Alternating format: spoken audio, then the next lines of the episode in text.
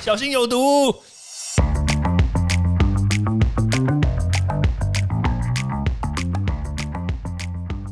毒物去除了，人就健康了。欢迎来到昭明威的毒物教室。Hello，大家好，我是昭明威。大家每天都在吃这些保健品，你怎么知道你的保健品吃的是健康还是不健康呢？对不对？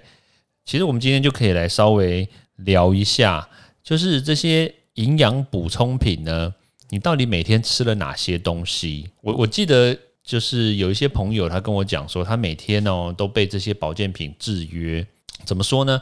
就是好像早上就一定要吃这个维他命 B 提神嘛，然后嘞，然后又要搭配这个维他命 C，然后到中午的时候呢，可能就要来补充一些，比如说这个维他命 E 啦，然后鱼油啦，然后傍晚的时候呢，就要来补充一下叶黄素啊，因为一天用眼用很多嘛。然后那有些女生呢，可能在傍晚的时候也会睡前呐，她可能也会来。补充个什么胶原蛋白呀？为了要美白，然后那个让自己明天看起来又水嫩水嫩嘛。对，所以其实她一天基本上来说，她的保健品吃下来多多少少都吃个好好多种哦。而且我刚刚所讲的这种保健品，还是一般市面上所买得到的保健品。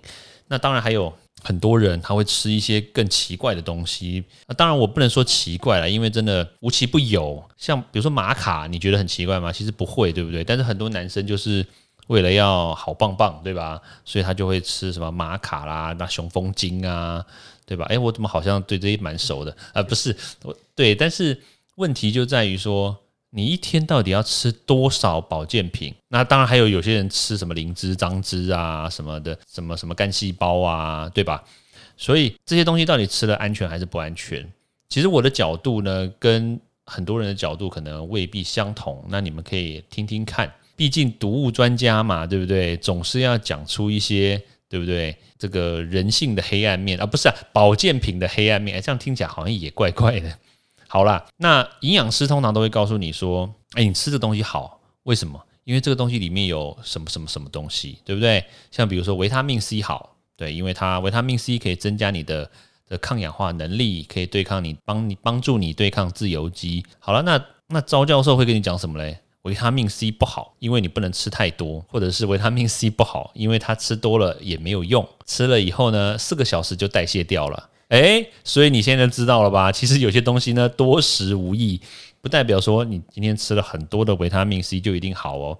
诶，不过啦，我们还是要讲维他命 C 确实好，怎么说呢？它真的可以帮你抗氧化，但是呢。哎，很多人真的，我不是在骗你哦。很多人他都不知道维他命 C 到底可以吃多少。那我像之前我就看过一个报道，我觉得真的是瞎报了。他那个美国医生啊，又是美国医生。美国医生呢，他就他就说啦，哦，他的妻子啊、太太啊，在美国确诊，对不对？然后呢，确诊了之后，他就每天给他吃高剂量的维他命 C，就是那种超高剂量维他命 C，然后哎。他三天就好了，他完全没有重症的这个迹象。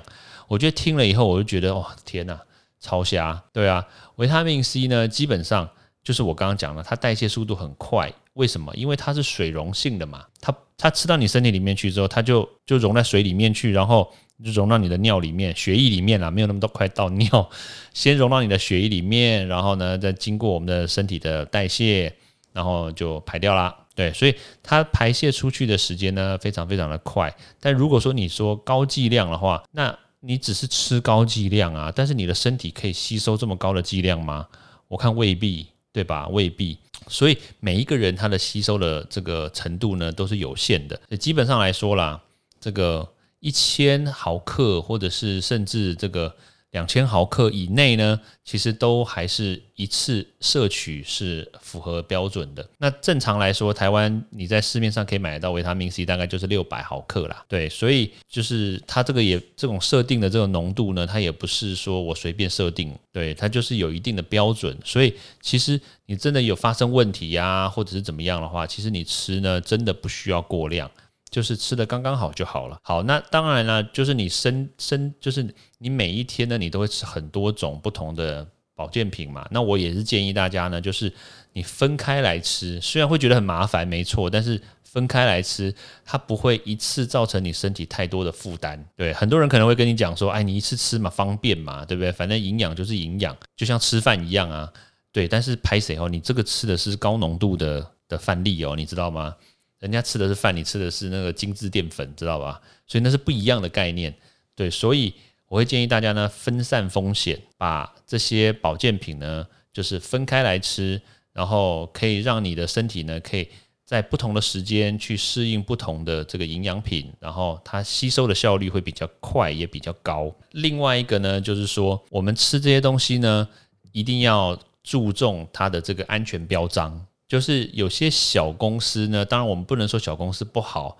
但是呢，这些小公司呢，它可能不见得拥有完整的安全标章，所以这些物质呢，除了你不要超量，然后还有你不要混在一起吃之外，我个我是觉得啦，就是你一定要一定要非常注意它的这个品质来源。如果说它是这个莫名其妙来的啊，对比像比如说有些人吃那个牛樟汁，对不对？吃一吃然后就肝硬化，吃牛樟汁不是本来就是要治肝的吗？结果自己还肝硬化。